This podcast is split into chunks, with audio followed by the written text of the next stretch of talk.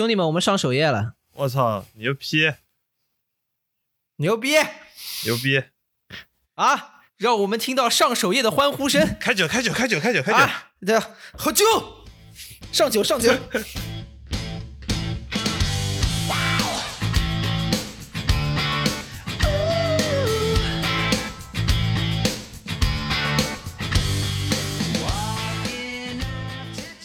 凑点点看，屁事没干。这是宇宙模特公司的三个小兄弟为你带来的一个向往摸鱼、寻找观点的泛泛类都市博客。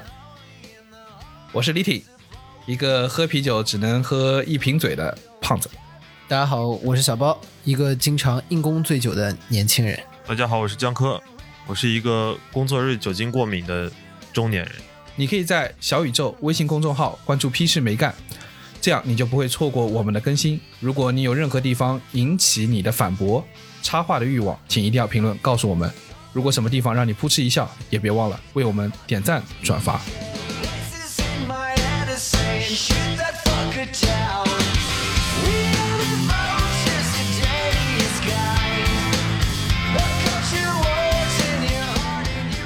今天我们要讲的事情就是我们日常最容易出现的那个饮料酒。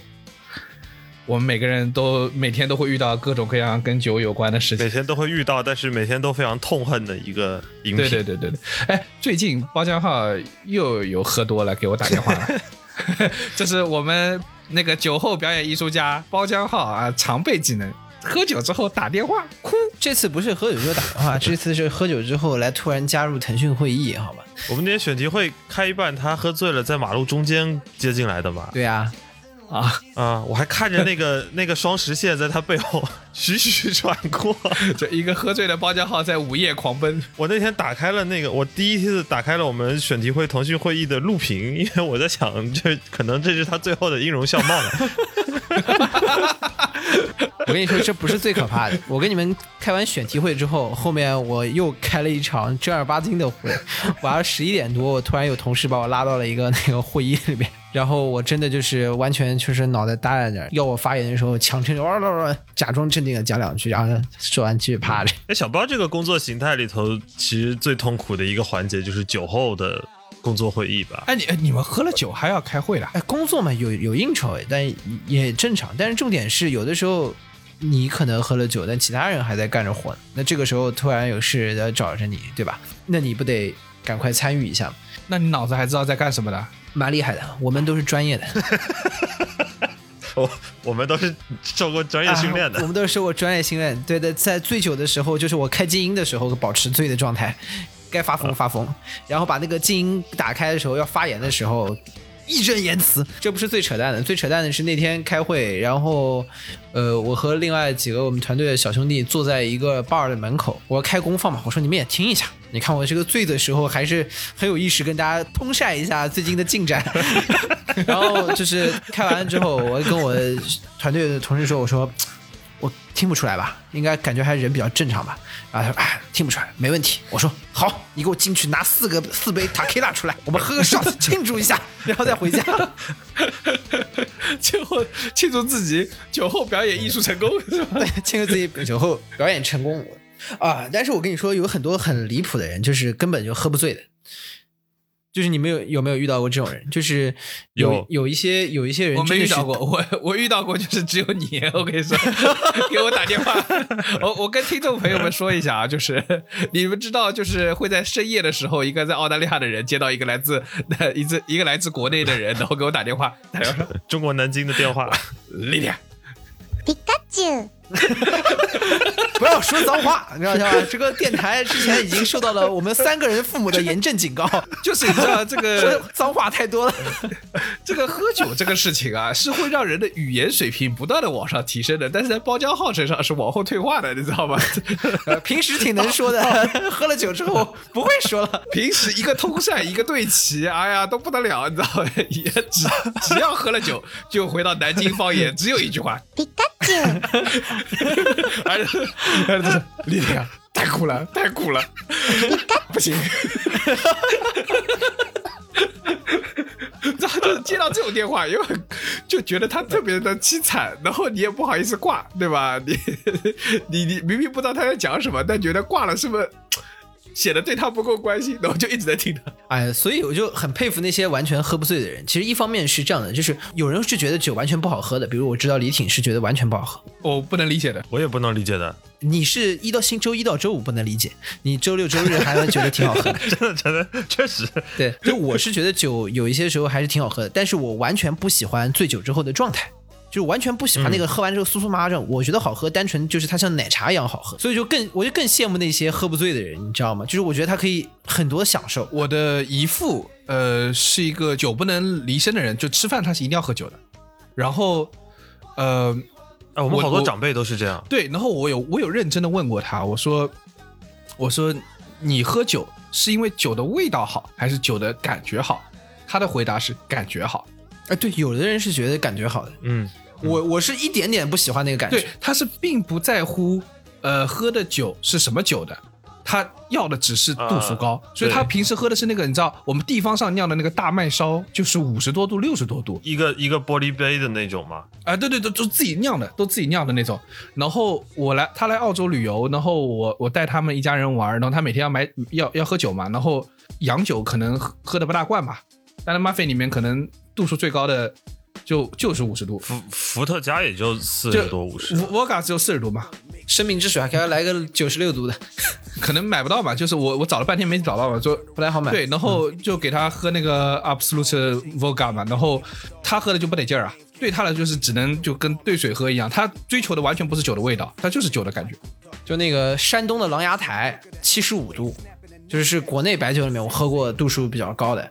就那玩意儿喝下去之后啊，就感觉就是食道就是个被火烧了一下那那种感觉，呃，就是，哦然、然后莱阳台莱阳台还出一种酒，这个特别高级的一个瓶子，上面挂雕龙画凤的。然后呢，那个呢叫他们叫小狼牙台。就是我说这为什么能叫小狼？因为我一看那玩意儿酒酒精度数五十二度，我说这么高度数，是因为它跟那个七十五度比起来，它已经是低度酒了。它就是白开水，七十五 对对，七十五那个听起来像是一个断头台，它那个它那个七十五度狼牙台二两，然后一个七十五度，哇靠，那那玩意儿真的是真的是厉害，真的真的是厉害。所以我我这边是真的觉得酒不好喝，因为在我的那个认知里面，就是你要说酒好喝，就无论说它甜还是说它什么味道，我都觉得都不如可乐，对吧？不如王老吉，嗯，甚至不如茶吧，真的是。对吧？但是，所以包厢号，你是一个会觉得酒好喝的人，是吗？我有我会觉得有一些酒是好喝的，因为就是有一些是好喝是吧？对对对，有一些是好喝的，就是但是我就说嘛，我其实非常讨厌它那个之后让我人失去控制的那个状态，包括不是失去控制，有人说那种微醺，就是酥酥麻麻那种感觉，我也不喜欢。哎，我觉得很像发烧的感觉。我自己对比，我特别像发烧的感觉，我不喜欢那个感觉。其实，就是如果如果有酒是无醇的，而且又是好喝的，我觉得对于我来说是一个非常好的事情。苏打水嘛，但不是，但也不一定。但是你当中有一部分酒的味道、酒的香味，还真的是由酒精的那个部分带来的。那我好奇的问你，就是，就是如果是酒和呃可乐之间，你会选哪个？呃，你忘了我是不喝碳酸饮料的人。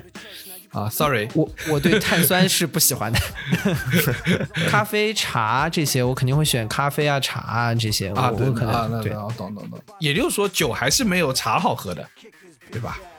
主要是你没有办法像喝茶一样喝酒。我就跟你说了嘛，我很羡慕那些可以喝不醉的人。如果我可以像喝茶一样每天喝酒，我觉得搞不好酒也挺好喝的。呃，真的有能一直喝不醉的人，他这个他的是代谢能力特别强，天赋异禀那种，是吗？啊，真真真的有，真的有很厉害。就是酒这个东西，我遇到过非常离谱的人，就非常离谱的人到什么程度？就是我跟你这么说，我遇到过，我有一个同事，他反正号称能喝什么，就大家有很多传说嘛，什么能喝一斤、两斤，什么三斤，这人说能喝四斤，啊，白酒。四斤喝水也很沉的。对，这是什么呢？他跟你喝完之后，然后立马会，他是个光头，他他比如说给你啪喝完之后，掏出一张公交卡，再拿这张公交卡在自己的头上咵划拉一下，划拉完了，是不是刷卡划拉了一下吗？这意思？对，刷卡，然后立马脑门会出来一个第一老人卡，立马自己的脑门儿，他立马自己的脑门儿上面会出特别多的水，啪，啥？然后就是 脑门上就出汗，立马出特别多的水，然后那个水啊啪一下就跟不是那种汗滴下来的那种，是有一泼水泼下来的那种。你你在讲一个做法的法式是？什么东西？我所以我跟你说，核心是什么？六脉神剑都看过吧？就是段誉跟乔峰拼酒，段誉因为会六脉神剑，哦把这个酒从从手指里面逼出来，他就是六脉神头。一脉神头，一脉神一脉神头这是一摇头，一摇头他就可以瞬间把那个酒精代谢掉，在头顶把通过汗给排出来，天赋异禀。因为酒精分分解的过程就是特别快但，是这里头最奇怪的是，要起这个工，要通过一张公交卡，没事，银行卡也行，身份证也行。就对他，就他这个他这个脑门有门禁的，你知道吗？要刷一个门禁卡他。这个开门的口跟我们小时候那个教室的门一样，你知道吗？你给我一张卡，我就能开，你知道吗？要滴一下，这这个东西它还真的够刻薄，就是酒精分解当中有几个环节，先要把酒精喝进来变成乙醛，再把乙醛分解为水和二氧化碳，然后呢，这个再把水和二氧化碳逐渐逐渐代谢掉，这几种酶，然后他的身上应该就是他之前去查过，他的当中几种转化酶比正常人就是要多得多得多，要多特别多不。是多的多和能出水这件事，它能化解我跟你讲，出水有点太厉害。它化它化成水和二氧化碳嘛，所以就把它排掉了。它化成水跟二氧化碳后，正常人的排跟他的排走的是两个头。很多水我脑上划一下，它也出不了水啊！我我们一般从另外一个头把这水排掉。对啊，我们正常人是有水龙头的呀，他为什么他为什么不从水龙头走呢？他为什么要从脑门走呢？走自己的汗腺，有头发吗？就没头光头啊。他 就专门为了展示他的一摇头，对吧？不能有任何挡住我的一摇头。对，这这这些人就很离谱，其实我也很羡慕他们。然后，哎，刚刚有说嘛，就是先乙醇转乙醛，乙醛转水和二氧化碳。你知道，就是像有比如说李挺这种会喝红的人，其实还有一种就是就是这种人其实是缺那个叫什么？代谢不掉嘛对，不是，你是缺从乙醛转成水和二氧化碳。对，那会儿是中毒的状态。对，脸变红的事情，就说明你第一个环节做的很顺畅，从乙醇转乙醛这个环节，你是很顺很顺利的把它转掉了。然后就下面就是乙醛在身上是有毒性的，然后你现在化解不掉，化解不成水二氧化二氧化碳。还有一种人，大家都说哇，这个人喝的面不改色，真厉害。其实这种人最惨，就是他才从乙醇转乙醛的时候，那种酶就没有，在第一关就卡关了第。一关就卡住了，脸都没红，就酒精就在自己血液里面，只能靠一个方法，就是慢慢的呃尿掉，慢慢的 运出去。水龙头打开，水龙头打开，有正常的水龙头他。又他又没有一阳神头。对，反而是这个环节的人比较容易出事儿。就是你看，就喝脸不红、脸发白的这人，这种人容易出事儿，就是因为他那个时候第一步都没化解呢，我靠，喝的就放。你第一层都没有练到，那个人已经练到第七层了。我跟你说，对，像李铁啊，你这种喝完之后会红的，其实已经站在二楼了。那你这个天天出差，喝遍大江南北，你觉得你你不要把我们，你不要不要把我们金融工作搞得好像每天醉生梦死一样，不是吗？我们你敢啊你不你要不醉生梦死，是谁给我打电话？不是那个 进到选题会那个西装革履站在马路中间的人是谁？反正我跟你说，喝酒这个事情就是非常的离谱。我刚刚跟你刚刚跟大家讲的是说什么有一些喝的离谱的人，刚刚还像狼牙台说喝离谱的酒。我觉得最离谱的东西就是各地喝酒的风俗。你看。还刚刚还说金融业没有那么醉生梦死的，我现在我给你讲解一下韩国离谱地图。我我只是出差比较多，好吗？真的是，就是出差多了见的。哎，不过我还真的不知道，就是你们那边有没有一些什么当地的风俗啊？比如福建规矩是什么？我还真的不知道。福建没有啥特别多的福。建就是周一到周五不喝酒，江科都是这么去骗别人的，说在我们福建啊，星期一到星期五都是不能喝酒的，我们福建人只能在周六周天喝。只能周六，而且周天不能喝晚上的酒，周天喝晚上的酒是要破财的，都这么说。哎，说到这个，有一个风俗，我不知道你们记不记得，是是澳洲的风俗，叫做 shui，那啥？是把那个啥？酒倒在鞋里喝。哦，我知道，这个是是这个很诡异。收益好像不是不只是澳洲的风俗，好像美国也有。没有没有，好像美国是是是我不知道新西兰有没有，反正我澳我是到了澳洲是才听说过这个东西的，就就是那大学那帮人，尤其是土澳的那些同学，开 party 开嗨了，然后就把酒倒到鞋里头喝，对，想想表达什么呢？没有任何表达，不是 茉莉茉茉莉清茶吗？这想过去，这澳洲人能干得出来吧？不是这图啥呢？这是本来你看，在刚才包浆号的描述里，酒本身已经不好喝了，它唯一剩下的是香味，然后他把这个去掉。他说：“哎哎，闻起来臭，喝起来香。所以我当时特想说，你你这个姨父到澳洲觉得酒没味儿，你就应该拿这个这个有味儿。这玩意儿应该跟臭豆腐是一个意思。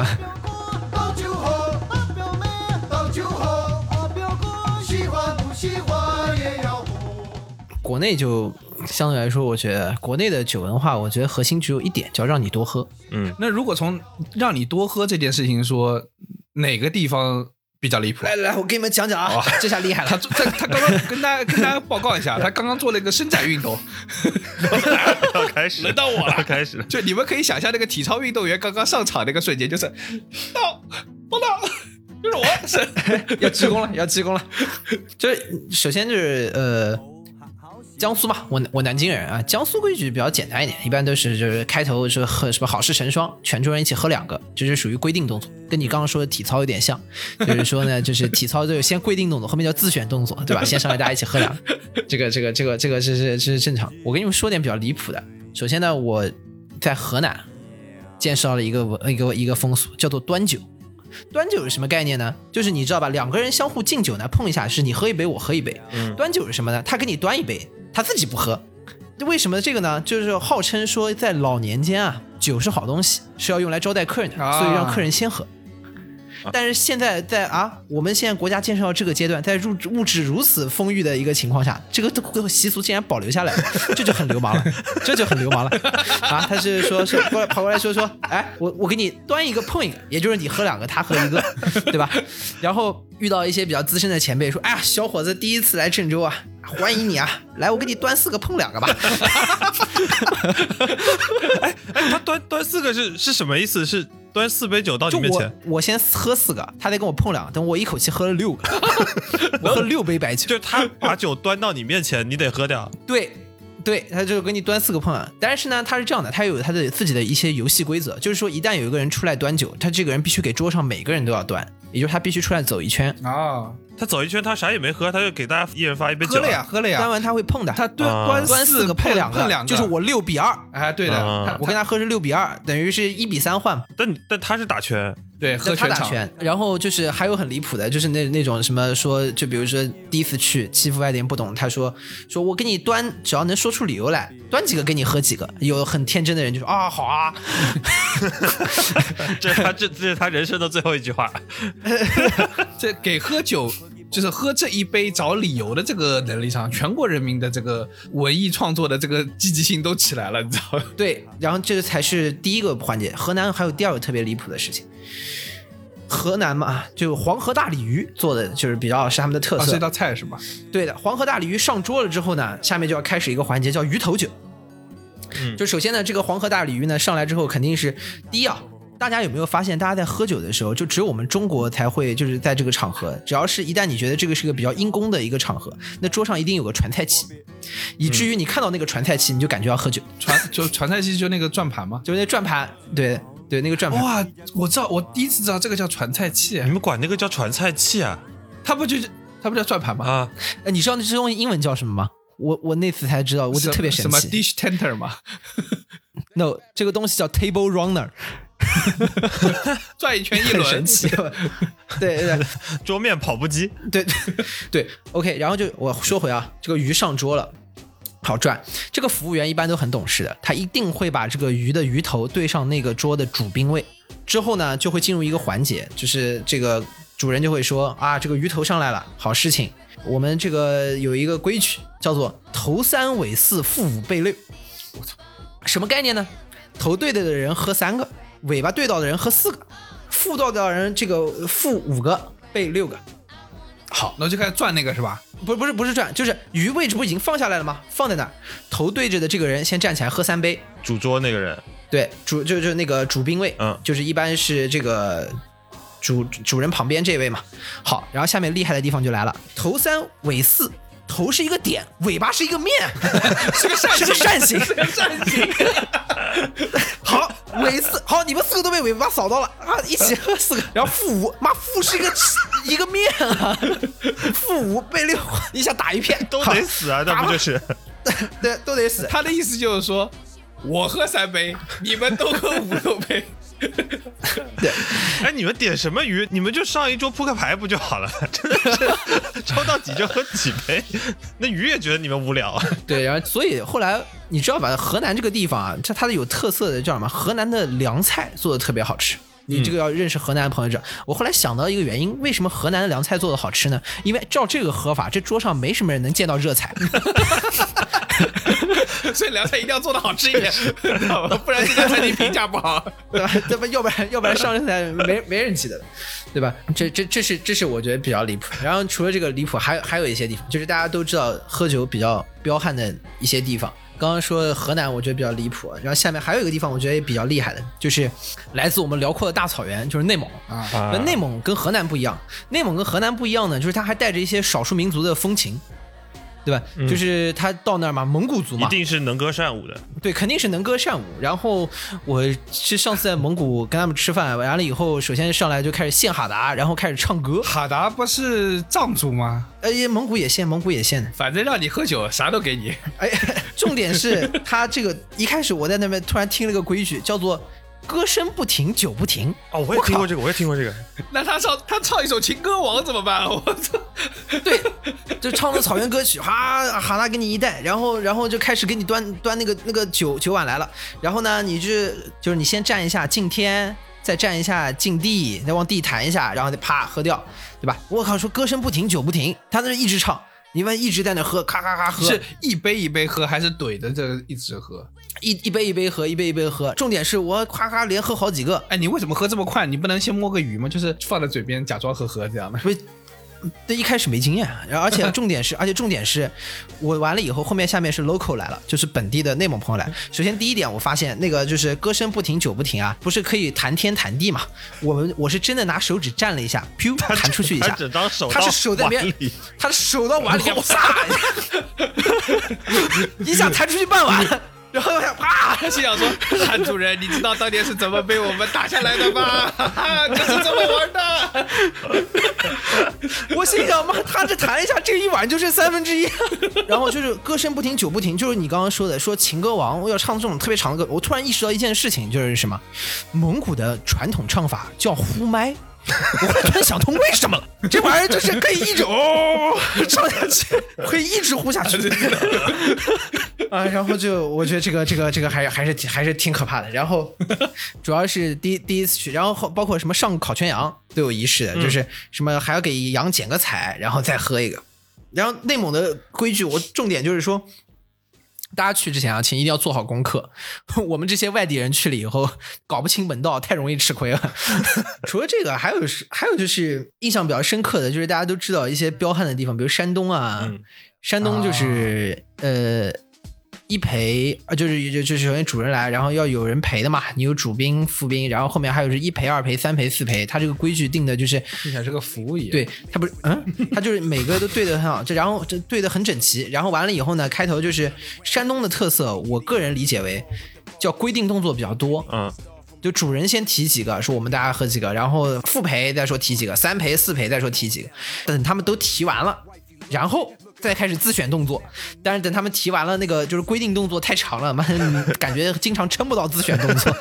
你看啊，我我我听完这个之后，我有个好奇啊，作为一个不这么喝酒的人，如果说商务宴请啊，就是你们出差啊，地方要接待，喝这个酒目的是什么？因为你知道，在我看来，你这喝的酒后面，尤其是你说把一个南方人，把一个汉族人，把他再搞过去，就喝懵了呀。那大家啥话也说不了，怎么交流感情呢？唉我是觉得啊，有的时候就是大家一种必备的仪式。就是去了之后，他感觉要接待你，就是要有这种要走一个这个固定的这样的一个流程。那但他像不像那个？就是你看什么，呃，就是大家一起在玩游戏，然后输的人真心话大冒险，那输的人得喝酒。他还他还不是像我们大家小朋友们在玩的时候，就有的时候你在去跟别人两边要去喝酒的时候，因为有的时候你会发现可能是有主客场的这个泾渭分明的对阵，然后可能去之前还要商量战术的。就世界大战是吧？那个状态，对，不不是要商量战术，跟这些战术的说，哎，今天你主要负责盯住他，啊，盯人战术，人盯人。对对人盯人中间还有挡拆的环节，就你你要去把对方敬酒的那个人给拆走，对对对，挡住，对吧？然后这个时候我就趁机拆开以后我去上厕所。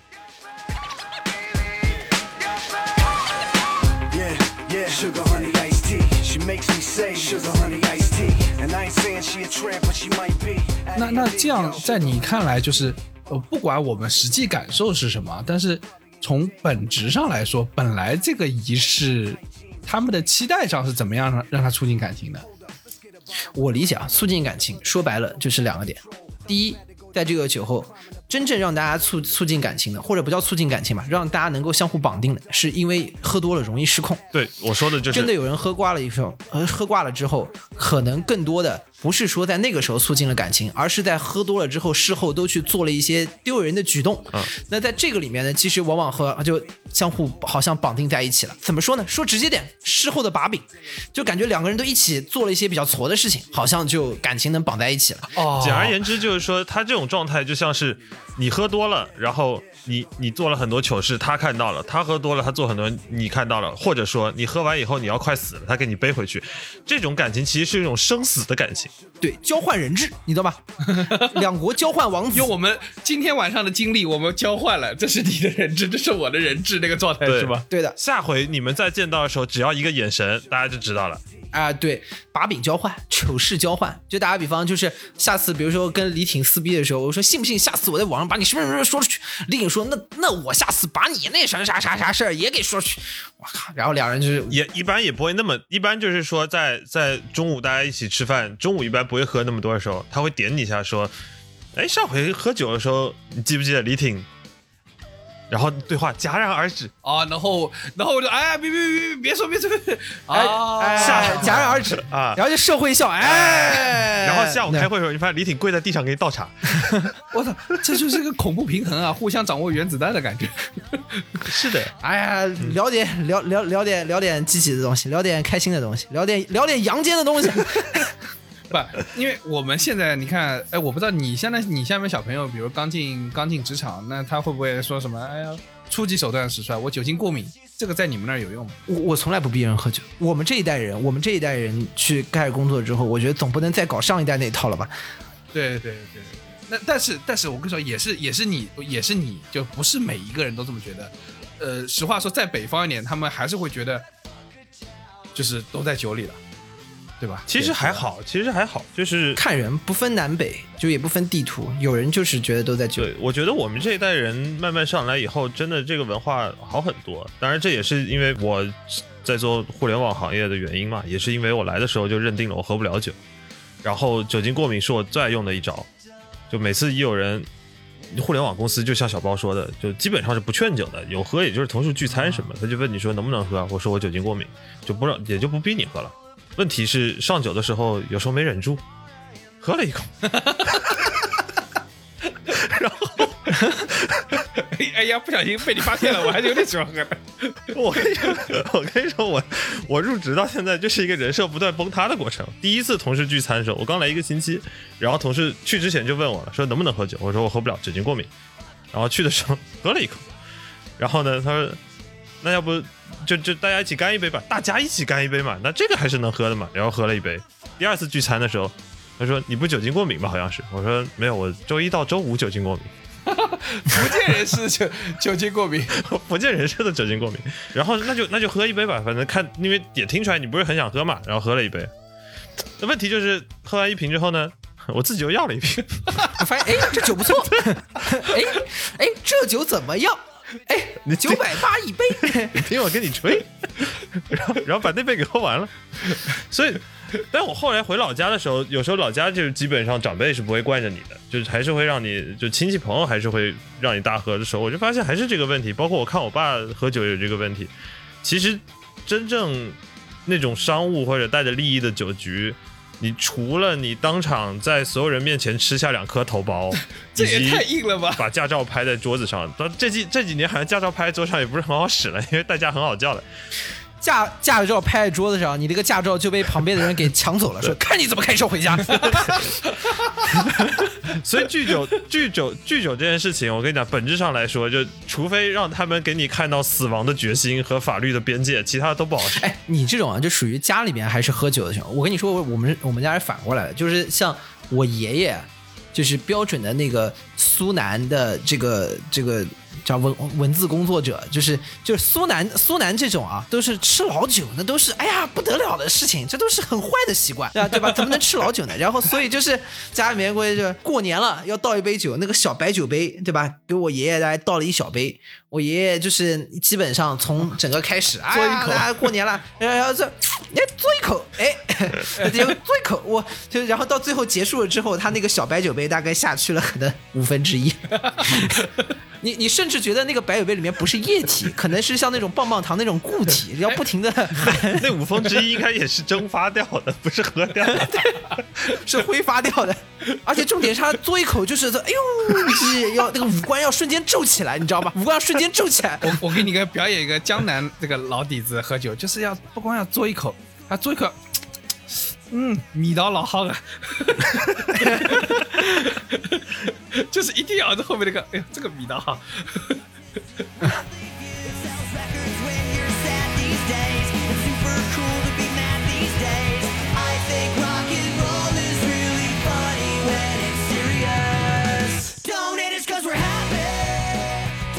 然后我跟你说啊，就是江科，你这个人生不差就不行，我这个我是一直保持着。完全不会喝酒的人设。我我我我给我给就是所有的听众一个小技巧，这是我曾经用过的小技巧，就是你们可以创造出一种哎，把第四期那个黑化那个可以用起来，就是当你们嗯不知道如何创新的时候，创造一个新词，对吧？当面对这个需求，你们不知道解怎么解决的时候，你们创造一个新词。那我当时用了一个病叫做梅利尔氏综合症，别人说哎那天喝酒，我说我不行，我也有梅利尔氏综合症，别人一听啊什么什么病啊？这听起来什么呀很厉害，梅利尔氏综合症。然后这个病呢，那所以是什么呢？啊，你看，它是一种以磨迷路积水的一种内耳疾病。发病发时为突发性眩晕、耳鸣、耳聋、眼球颤颤抖啊为临床表现，就是简单就是病发了就晕了，就是会抽过去，癫痫啊就会抽过去呗说。白了你就有对癫痫呗。对，所以说你们可以创造一个自己啊，从小啊，这这个病有个很重要的特征，这个病是遗传的，很多时候是遗传的。所以说，换言之就是我生来就不能喝酒，没办法，对不起大家，我也想喝，但是身体不允许。就这个是一个小技巧，告诉大家。对我有我有乳头悲伤综合症，也不能喝。喝了酒以后，我的乳头会哭。这乳头悲伤做 悲伤乳头不是就是说有人摸了自己的乳头，他就会伤心吗？不是说，然后然后就是我喝了酒之后就会忍不住摸自己的乳头。乳头会湿，这个是胀奶，我跟你说，跟你有什么病没关系。有没有可能那个六脉神剑那个六脉神头不是刮上面这个头？哎，好了好了好了好了，呀呀！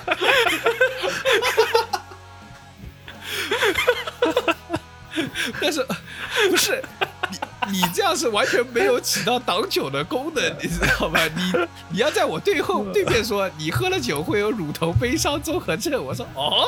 是吗？那我还真想看一看。我跟你说，我要是我要是你，我当时第一反应是，我操，我可能真的喝多了，我倒是想看你悲伤悲伤。我怎么会听到这种病？完了，要体现我们油腻的一面了。但我现在是真的不行，我现在真的不行，我现在是本来也就不能喝酒，然后现在直接就是把我身体就是不需要做内卷式创新了，你知道吗？不用给黑化，我现在直接跟别人说我肾不行，没法代谢，啊，结束了。对吧？你知道，当一个男人 开始在中国的娱乐娱娱乐环境下，我跟他说说肾不行，所有人都我想起来了，就是就是你有没有发现，就是劝酒的时候，永远都是上一级压下一级，他有一种控制欲望。但这个时候，我们作为下一级，直接啪躺在地上，我说不行，我前列腺炸了，前列腺炸了。他找不到任何东西控制你。小江这个前列腺的问题啊，我也深有体会。下次呢，我们也跟你一起去挂个专家门诊，没关系的。接下来跟照顾。我 我都是直接跟别人说我肾不好，真的。然后我还会跟别人讲啊我这肾小球原理、没法代谢，那什么酒精啊什么之类的。但哎，我我们现在说到这么多啊，我我我觉得有一个我有一个疑惑，就是对于你们而言，酒似乎在这个社交场合中作为一个作为一个武器或者是什么交流工具的存在，它很多时候不是我们就是心之所往在想的喝，当然有有江客这样去 喝完了喝完了社交酒再去买一杯的这种 One more 这是这例外哈。但是那你们在，就是你会发现一件事，就是大家其实还是在喝酒，就是还是在不断的喝酒，说明说明酒这个东西，其实有些人是真的喜欢酒，对吧？呃我我有个想法是说，我为什么不喜欢酒？相对我我跟包我跟包良很像是，我喜欢茶咖啡多于酒。嗯，如果说这两个东西的特性的区别是茶和咖啡让你清醒，我对清醒的那个感受是更喜欢的，我不喜欢昏昏沉沉的感受。然后相应的，嗯。我自己会觉得我我在清醒的时候的操控力更强，所以说我是完全不喜欢喝酒之后的那个感觉，因为我觉得那个我丧失了对自己生活的操控能力。我说一下我的体会啊，我是一个叫我刚刚已经说了，我对于酒是觉得有好喝的酒的，有一部分酒是好喝的，但是我也是特别不喜欢酒之后给人带来那个感觉。嗯，但是我知道很多人是喜欢那个感觉的。对对，所以其实在这个里面，我理解我比较喜欢的一个状态就是清醒且自由。这个关，就因为很多人喝酒是为了逃避，白天的工作很压抑，然后有很多的不得不面对的事情。那这个部分我一样在当中也会感受到痛苦。但是如果你完全用酒精把自己给麻痹掉，那那个时候呢，叫自我的意识抽离了。嗯当时是在那个阶段，只有你自己身体的本能在驱动你自己，但那个并不是你自己的本身，因为你自己的本身已经被麻痹掉了。那个时候你也不是自由的，你是被自己的身体所控制。所以到最后，我是觉得可能喜欢的那个阶段就是自己清醒且自由，但是所有的不自由的部分我都不是很喜爱，包括醉酒的部分。嗯，所以我觉得还是能控制的这个点是我所以说我就说我们俩在这点上是一个类别，就是我们为什么喜欢喝，我们为什么喜欢喝茶，为什么喜欢喝咖啡的远远多过于酒的地方，就是因为我们对于自己生活能够被掌控的那个感觉是更有偏好的。但但是不得不承认，很多人，呃，就是为什么喜欢喝酒，甚至你看那个那个最近那个美剧那个《后羿骑兵》里面那个女主角就是酗酒嘛，对吧？像他们为什么从一开始就会找找酒去做生活的那个解药，或者是或者是出口？原因是因为他们觉得生活是有重负的，他们要把那个操控感给我的理解是，他们把那个生活对生活的操控想放掉，我不想管，我就我就不想管，我就不想操控它了。其实本质上来说，我觉得像这种啊，如果是追求之后的那个感觉的部分的话，更多的是想关机，更多的是想关机，就是把这个是我不想面对了，我我我操纵不了了，我操纵不了了，干脆都大家全部就掀掀桌子，就是下棋下不赢了，把桌子掀了拉倒。对，就是我们俩刚才说的都是那种，就是我们对那个操控感的，呃，就是偏好是很强的。有些人是对觉得操控，就觉得我拿个方向盘好累啊，我拿的我端着我的生活，端着我的工作，我很辛苦，我就想把它放掉，我不要了。就是他有一种就是我我跟你说的一样，就掀桌子的感觉，你知道吗？所以我觉得很多人的确出口在这个这个地方。所以说，换言之，就算很多人觉得酒不是一个好东西，或者酒并不好喝，但是事实上历史 但是我我我我突然想起来，我遇到有人喝酒是为了练酒量的，就超级神奇。我就是现在有一个同事，呃，每天早上说为了锻炼自己的酒量，拿个馒头，每天早上蘸点白酒吃。啊，哎，他这个练，他这个阶梯式的练法有点慢啊。对，通过这个方法用这个馒头蘸白酒来提升自己对酒的耐受力。我后来说你这个是怎么想？那你是想打算在吃馒头的时候趁身体不注意，以为自己在吃馒头，然后把酒摄入进去，就可以提高他的耐受力了吗？那他还不如一直吃酒精巧克力的。但不管怎么样，他现在很厉害，就是我觉得那个酒量练起来，不是因为他能够喝得多，而是像刚才你们说的那个，他能够控制自己的这个阈值提高的。啊，对啊，对啊，那肯定是啊，对吧？但是，但是你知道，就是历史上就不管你这个酒是什么样子的，呃，我们甚至很多人觉得酒不如可乐，酒不如雪碧，但是你会发现很神秘的一件事情，这么在我看来这么难喝的酒，它历史上所有的禁酒令都是失败，所有的禁酒区那个运动多是失败，而且不光失败啊，你会发现这个出口对世界上很多人还是很有作用的。它不光失败，这个每个每次都导致巨大的各种各样的危机。美国最明显嘛，对不对？美国黑帮。对早年黑帮全部起来，爱尔兰人这帮黑帮，什么意大利人、黑手党能起来，全是因为禁酒令，对吧？因为你禁酒，我能卖酒，你知道？而且我前两天还看了一篇文章，专门在分析那个苏联解体，就戈尔巴乔夫上上台做了一系列改革啊，最后导致苏联走向走走向灭亡。其中四大原因中有一大原因是因为戈尔巴乔夫刚上台实行的政策中，一一九八五年到一九九一年实行了禁酒令。使使得那个苏共政权彻底失去民心，他竟然不让我喝酒，我不要跟他玩了。就是禁酒令禁到这个份上都失败了，有一个原因是因为你管不到这么细的一个份上，就是你把大家一个政府如果要禁酒，那一定是个大大某种程度上一个偏大政府的一个行为了，最起码没有那么自由，它介入的非常深，你每天吃什么喝什么的。我打个比方，现在有一个政府上台，突然告诉大家以后大家都不允许吃米粉了。马上就造反！我跟你讲，马上什么湖南立马造反，妈，不然我吃米粉。广西第一个起义，广西，马上起，反正什么螺蛳粉也吃不了了，绝对不可以，绝对不可以。以前蒋介石不也搞过新生活运动嘛，就是不允许喝酒。啊是吗后来不都是说各种对各种茶壶里面都装着酒，他在喝那他败退到台湾是有道理的。啊？就是失败都有共同的道理，就是这个其他都好谈，先让我把酒喝上。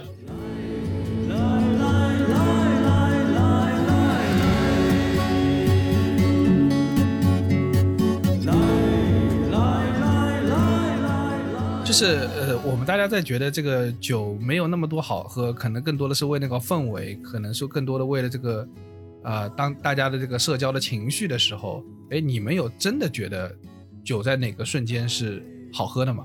你们刚才一直问我福建有没有喝酒的习俗，我想不起来。然后说到这一环节的时候，突然想起来了，这里有一点点小偷换概念。就我什么时候觉得这个东西好喝？就福建有一个习俗是，喝完酒之后，很多地方的第二场、第三场 after party 是继续喝酒，对不对？福建的第二场一般是去一个地方喝茶。什么时候我真的觉得喝酒这个氛围对了？是每一次我们喝完酒以后的第二场去一个地方喝茶的时候。第二场是喝茶，对福建，尤其是闽南那边的习惯，喝多了以后，大家一起左拥右抱的去一个地方，基本上是去找一个地方喝茶。包括我们大学的时候，都是去一个同学宿舍里头，然后他会摊开茶桌和功夫茶茶具，然后拉着我们过来的时候坐下来喝茶。那个时候所有人都失控了，但是又能很平稳的坐在各自的位置上，左摇右晃的端起那杯茶，感觉你又重新掌握了自己的，控制到了自己的人生。但是呢，你又左摇右晃了，但是你又在喝茶，你又不用担心自己会变得继续醉。那个状态我就会觉得很舒服。呃，是醒酒的过程比较开心啊。对，主要主要的乐趣在于醒酒，就你逐渐找回自我的感觉，非常的好。就是感到灵魂重新注入自己的身体。他这个感觉就是撸铁的过程不开心，撸铁完一身汗躺那儿很开心。我追求的那个躺那就是那儿去种感撸铁，你知道吗？你们福建人还蛮厉害的，你们那个功夫茶那套流程，哇，就这个高山流水哇，那么多一套很复杂，竟然还能还能喝完了还能操作起来，很厉害。喝醉酒不应该弄歪了吧？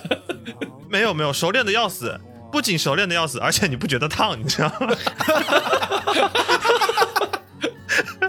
然后就这套流程在福建人的这个已经深入骨髓，你知道吗？就喝醉了都来。对我印象特别深，就喝喝多的时候，看见那泡茶那同学，那开水就打在自己手上，无所谓，跟没事儿一样。无所无所畏惧。因为本质上，我一直觉得，不管多舒服的场景下，一旦配上喝酒，我都觉得那个环节，你我宁可喝一大杯零度可乐。嗯对的，我也觉得，为什么不喝可乐呢？对我问过很多人这个问题，你知道，嗯他们说他们说红酒好喝，然后我说嗯，有可乐好喝吗？那包家浩呢？你那个你有什么时候是觉得喝酒是快乐的？我觉得喝酒快乐的更多的是场景，就是真的很取决于就是在什么样的场合下去喝这个酒。我刚刚说了好多，你刚刚说了很多各种种类繁复的各种情况，我凭良心说，那个里面的快乐程度肯定没有那么高，可能有有一些。我如果现在想的话，我大概想到几个场景啊，一个是你还记得有一年我们一起去普吉岛，咱们大家一起租了一个那个 villa，然后我记得那次在普吉岛待的最后一天，你们都上楼睡觉了。我一个人呢坐在客厅，因为那个是可以看到大海的嘛，然后这四面又是通通风的，就是风可以吹进来。那上面有个电风扇，对，有个电风扇在那慢慢转，就你们都上去睡了。然后呢，我看冰箱里面可能还剩下最后一瓶啤酒，啪，我把它打开，自己真的是很认真的坐在那儿，什么事都没干，就很认真的把一瓶啤酒喝完了，就是吹风，喝酒，吹吹风，就着那个风，海风喝喝酒。你你这个感会不会觉得非常的让人感到舒适？你喝的是那个象吗？就是那个呛还是对，就那个大象酒。对对对，就是就是就是那个大象啤酒，就感到非常的舒适，因为很安心，好朋友们都在，但是同时自己又非常的自由，然后在这个时候又感到周围的环境非常的祥和，在就这个时候同时你在享受自己抽离，但是又能够完全掌控的那个状态。对，既抽离又掌控。除了这个，我还有想到一个，就是自己特别开心的一个喝酒的场景，就是我之前在墨尔本的时候，有一次跟另外一个朋友，呃，在 QV 的后面有一家很不起眼的一个小酒吧，我知道那个小酒吧那个酒吧嗯，我知道那个酒，对，就没有没有什么招牌，你就走近看有个木牌子，上面写一个那个 single malt whisky bar，就是单专门喝单一麦芽麦芽威士忌的。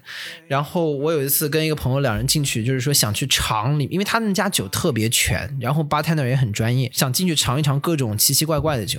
然后两个当时还在上学嘛，进去年轻人就是一开始尝一些便宜的，就是年份比较低的，哦喝大了遇到后面呢，越喝越贵随哎，对你随着酒精的作用，越喝越开心，然后就说啊，这个给我们拿来试试，我呃这个，失去对自己资金的掌控，然后到后面我们当时又点不起那么贵的嘛，然后后来哎，这个 bartender 也是很这个很会算，开始就是把我们的杯子换小，然后同样的金额买更贵的酒，他是怕你们现在喝醉了，等会儿付不起。我跟你说，不知道这酒贵都是。现付的，都是现付，每一个 round 都要现付的。然后直到后面，我记得我买了一杯非常贵的酒，是那种二十五毫升的那种很小的杯子装的，然后拿过来，已经稍微有一点点摇晃了，你知道吗？然后一抖。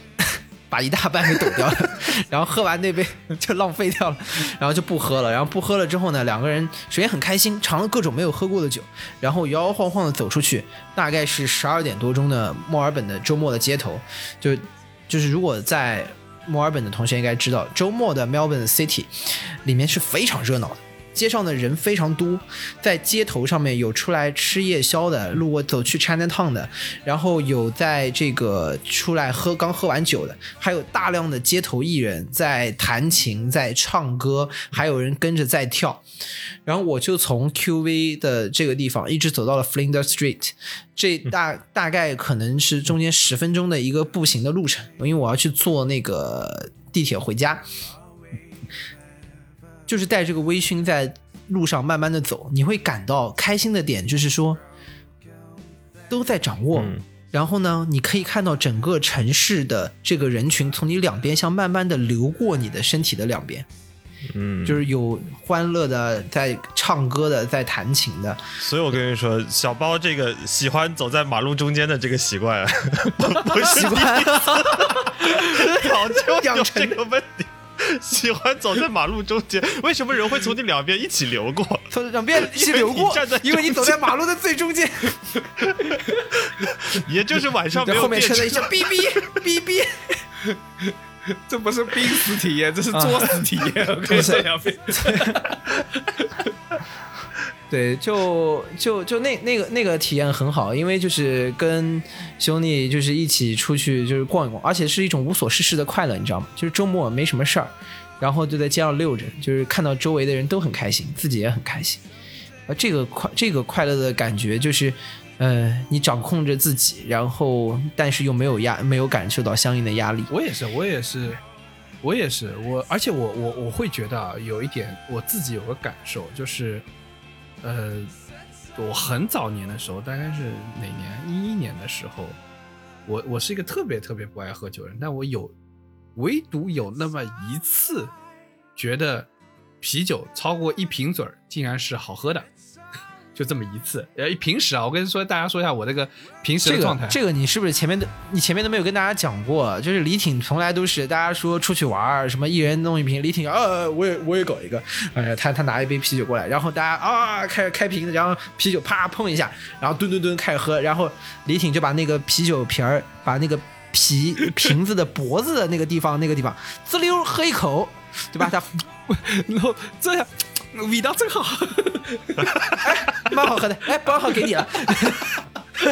然 后我上来就比别人 double 了一下，我他妈很亏。下次啊，你就把这个给江河喝，因为他反正喝完第一瓶，他自己还要再要一瓶哎。呀，这就是端二碰一嘛，对不对？然后就是我，我只有那一次是觉得啤酒超过它的瓶嘴儿仍旧是好喝，就是在那个一一年的时候，在贵阳的街头，我发现有个共通点，就是就跟刚刚包浆号说很像。你看包浆号不管是在普吉岛，还是坐在墨尔本的那个夜晚的街头，通通有一个特点：喝酒要觉得舒适的时候，一定有风。我那次就是贵阳的街头，贵阳那那个夏天特别特别热，但晚上突然一下就凉下来了。然后在街头，然后呃，我们在那个夜夜市的那个摊子那边，然后大家几个人坐那儿，呃，我从来不喝酒，但是旁边那个朋友跟我说，你一定要喝一瓶酒，对吧？这个难得到这个地方来。然后我们那次去打辩论的，然后在街头坐下，点了菜，菜还没上的时候，先酒来了，那个以至于我到今时今日对那个酒的评价都很高。那是茅台啤酒啊，没有听过啊，很多人都没见过这个东西。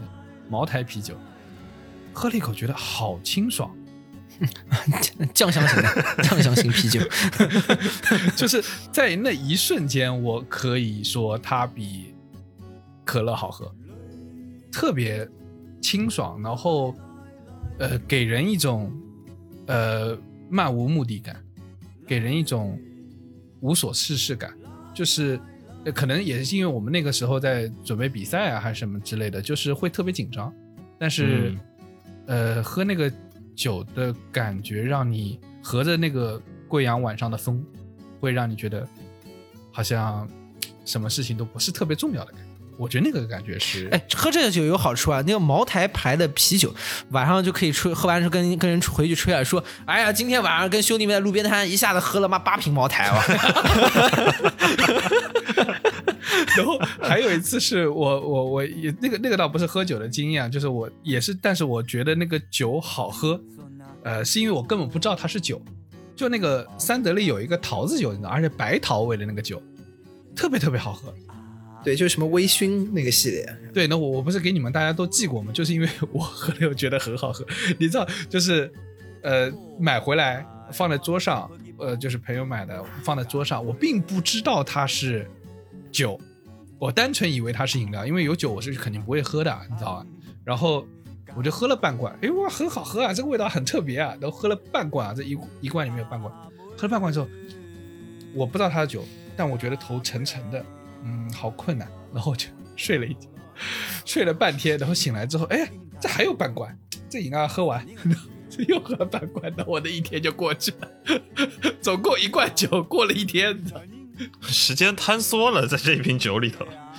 这是这是你的那个时呃时时光机，这个酒是你。不过要给大家同步一下，这个酒的酒精度数呢是三度啊，三度。李挺一共摄入了大概五百毫升，那可能没有吧？这三百五十毫升那一罐，三百五十五毫升。过了一天，这它是通往未来的时间机器，你知道吗？说，哎呀，今天不想过了。他说，哎，其实是的，我觉得有一种快乐叫早上起来喝酒。这种情况就是要么就今天不想过了，要么就是今天毫无压力。我上次咱那个在西班牙试过一次，哎，就就是早上那个发现酒店，哎，自助餐有香槟。哎，对对对对对，西班牙的早饭的自 自助餐有酒，我看哇，这说明西班牙这个国家经济怎么能好呢？对吧？他就不想过日子，这个国家经济怎么能好过日子。就是每天早上起来搞一下这个这个可对，然后从我的角度上来看，看了一下早餐里面自助餐的拿东西，一看，妈的这玩意儿肯定是值钱的，先拿了再说，对吧？你自助餐你肯定先先完这，然后哎早上就是属于属于这种，因为你在那出去玩嘛，又没又没什么压力啊，就是先这个就着这个两个煎蛋，咣咣咣咣咣，先给他来两杯香槟，这个这个还是很快乐的，就毫无压力。对我甚至觉得，就是为什么有时候喝酒是有那个舒适的感觉。关键的点就在于说，那个环境，环境是不压迫你的。对，他所谓的舒适就在于说，没有人劝你酒，你身上的压力也完全的释放。这杯酒你喝跟不喝对你来说没有区别的时候，这个时候酒对于你精神状态的调整会是一个正向，你觉得它是舒服的。这才是真的在喝酒，在喝酒本身，在体会当中快乐。换句话说，李挺，你不是爱喝可乐吗？下次给你来，我们来搞干可乐。妈，这杯不干，今天就不不过了，不过了，是吧？一瓶一瓶的干，干到你最后那个给你端，给你端可乐，给你给你端可乐，对吧？歌声不停，可乐不停，给我个可乐往下吹，可乐到鞋里头喝给。你对到鞋里头喝，我保证你再也你不要这是给我搞可乐的业务疗法，我跟你说。For all we've ever had. I'll take these. 以上就是本期批示没干的全部内容，感谢收听。更多需要你凑近点看的内容，你可以在微信搜索“批示没干”，关注我们的公众号，在微博搜索“宇宙模特公司 UMC”，宇宙模特公司 UMC，你可能在未来看到更多神秘的内容。除了小宇宙，你也可以在 Apple Apple Podcast、Spotify、喜马拉雅、网易云音乐搜索“批示没干”，都可以找到我们。也欢迎你给我们留言投稿，当然我们也不一定采用。以上。It's all